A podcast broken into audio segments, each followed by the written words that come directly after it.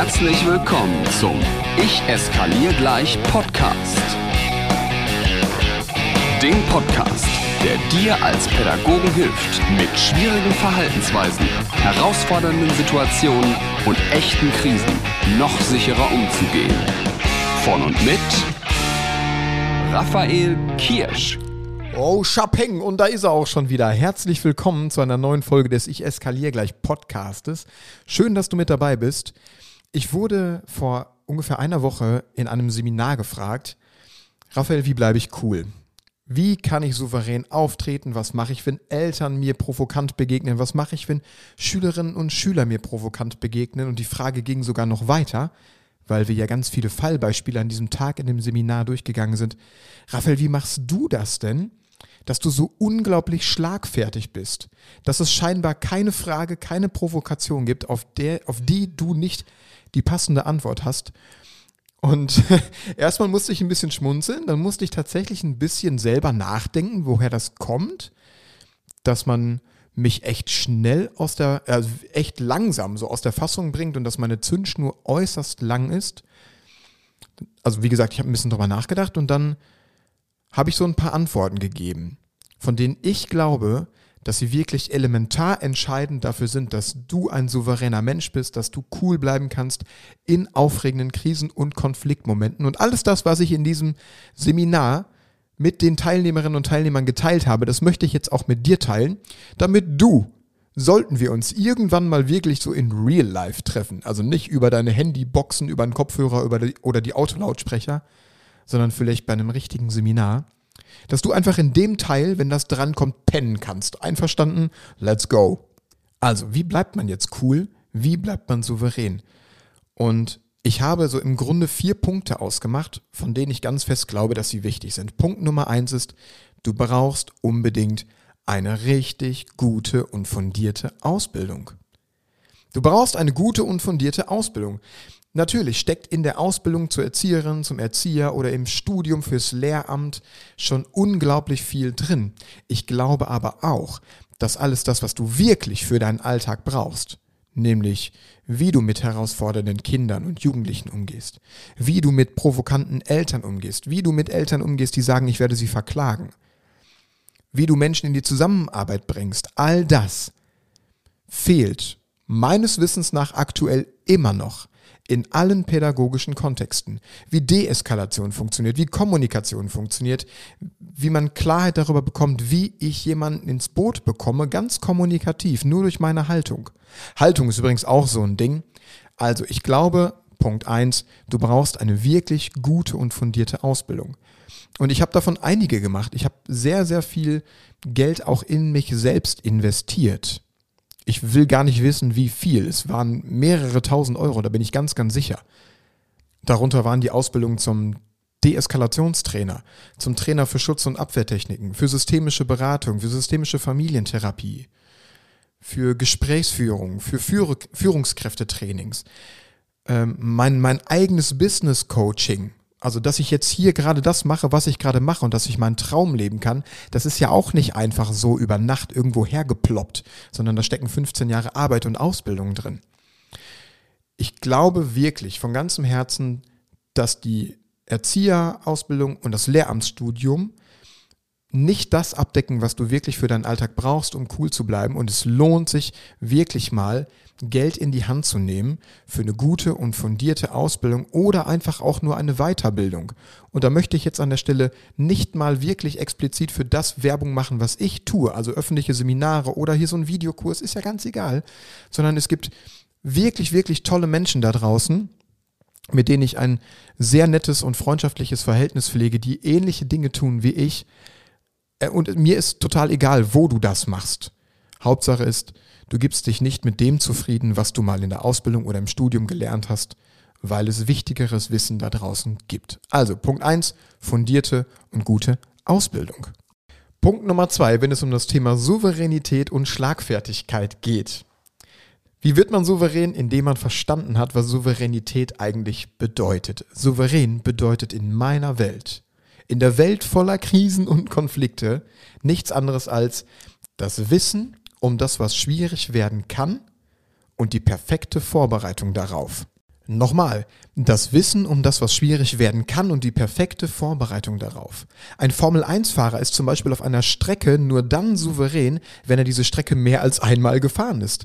Der ist die wahrscheinlich 100, 1000 Mal vorher im Trainingsraum, im Simulator gefahren, dann bestimmt 30, 40 Mal im echten Leben, bevor er es schafft, diese Strecke fehlerfrei zu fahren und die Bestzeit für sich rauszuholen. Und genauso ist das mit uns.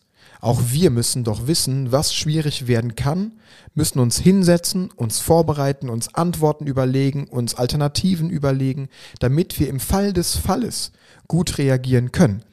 Aber machen wir das denn in echt?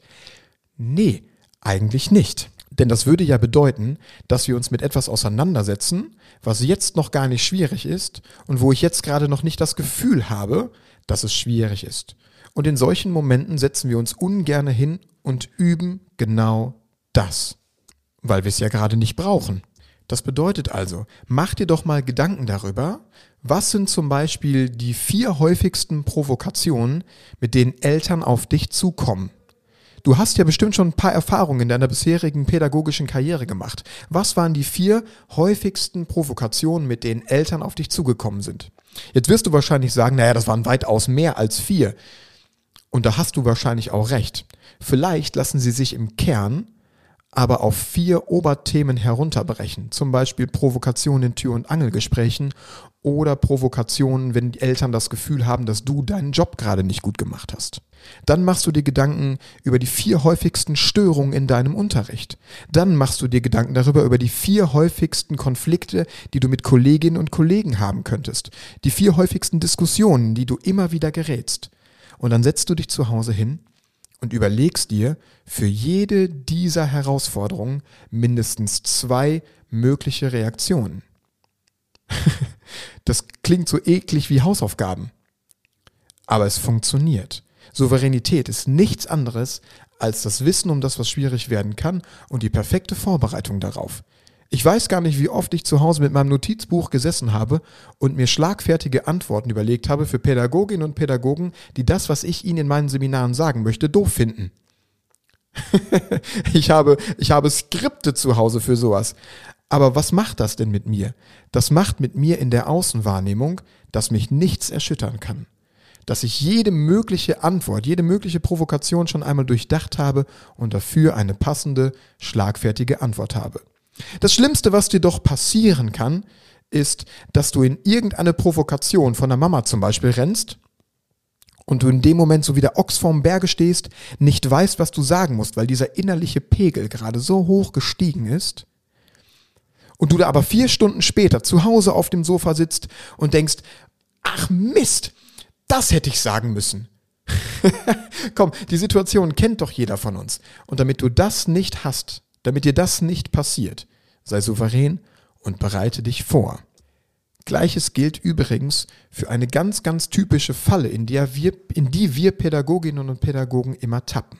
Jetzt muss ich einen kleinen Moment ausholen. Also, ich werde ja häufig gefragt, Raphael, ich brauche eine Lösung für eine bestimmte Konfliktsituation.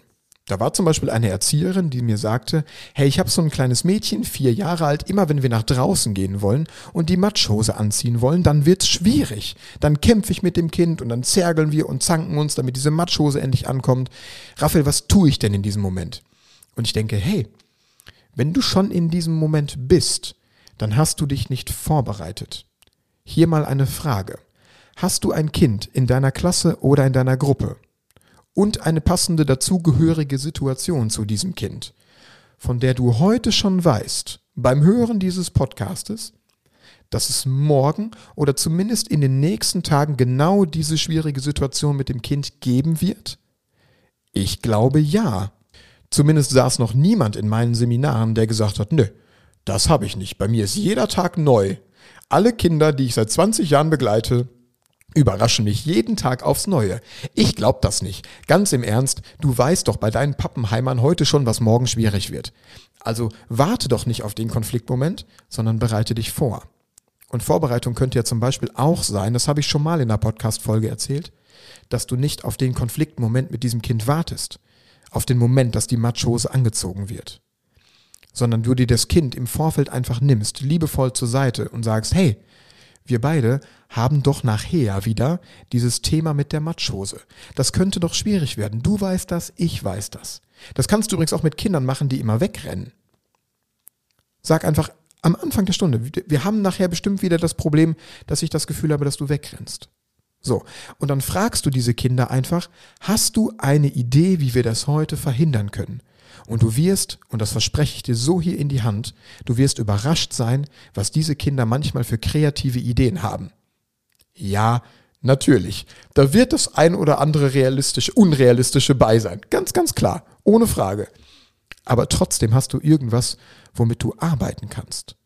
Du hast dieses Kind eingebunden, du hast es wertgeschätzt und hast dem Kind suggeriert, du hast diesen Moment verstanden. Das verändert ja auch schon ganz, ganz viel in deiner Haltung.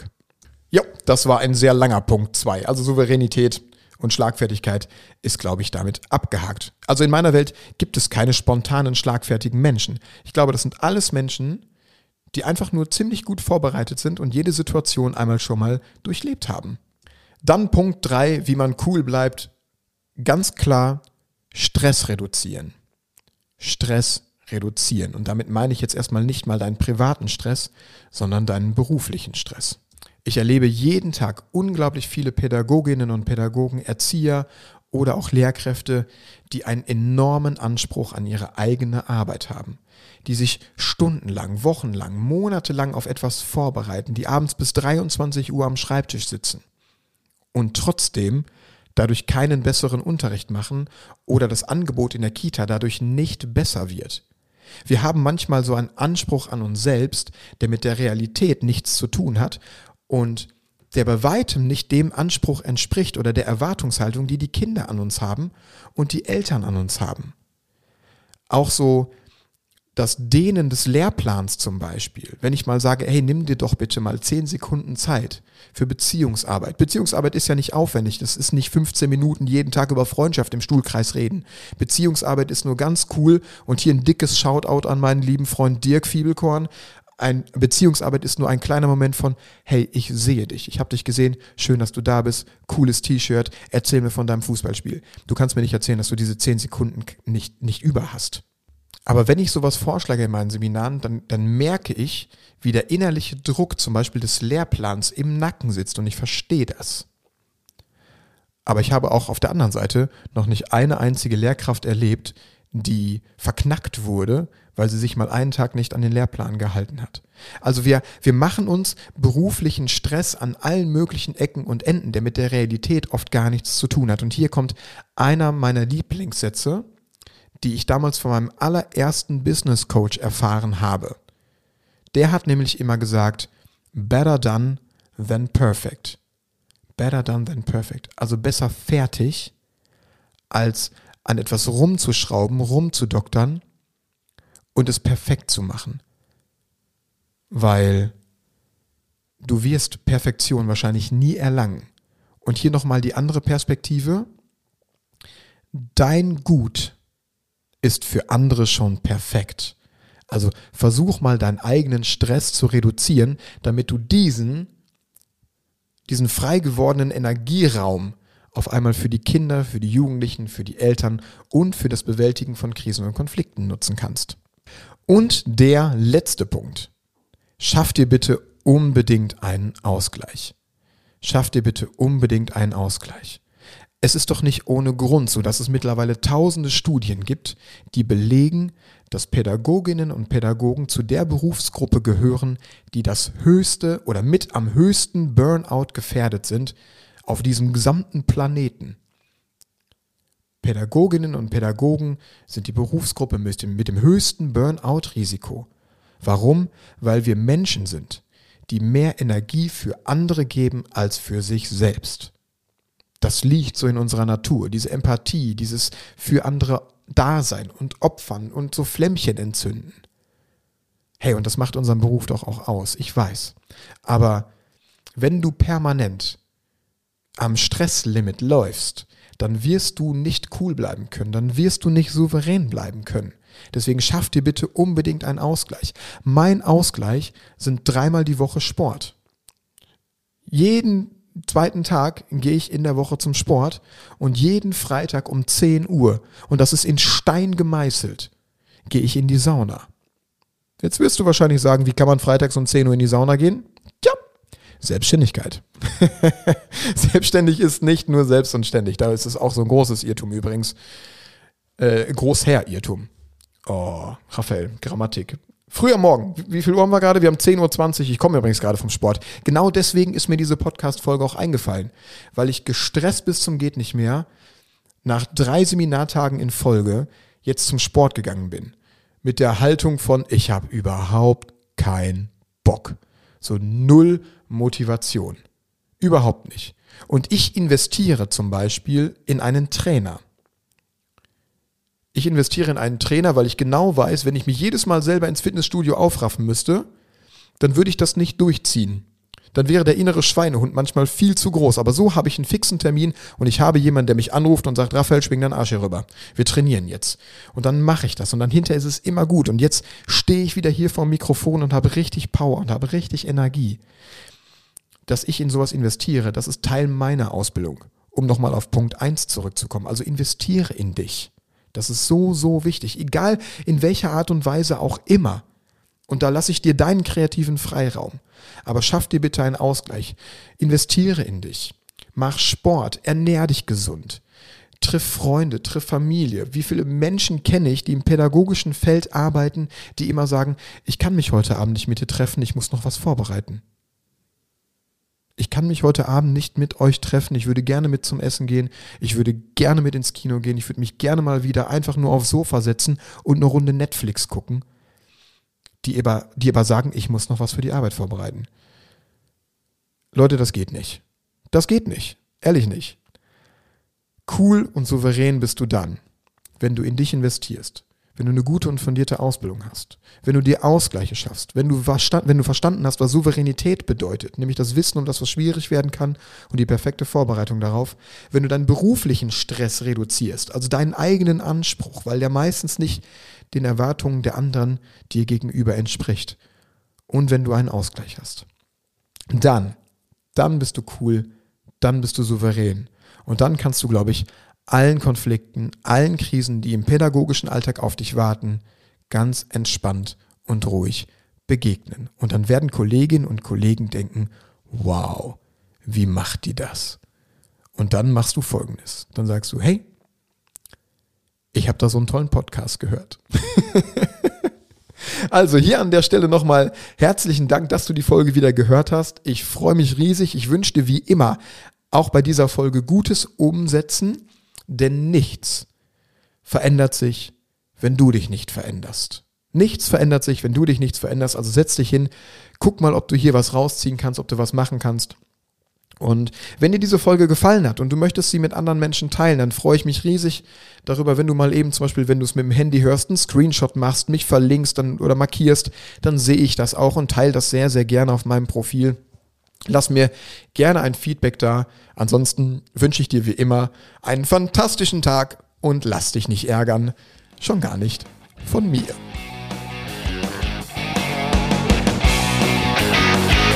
Noch mehr Impulse und alle Informationen zu Seminaren und Workshops findest du auf Instagram und auf raphaelkirsch.com.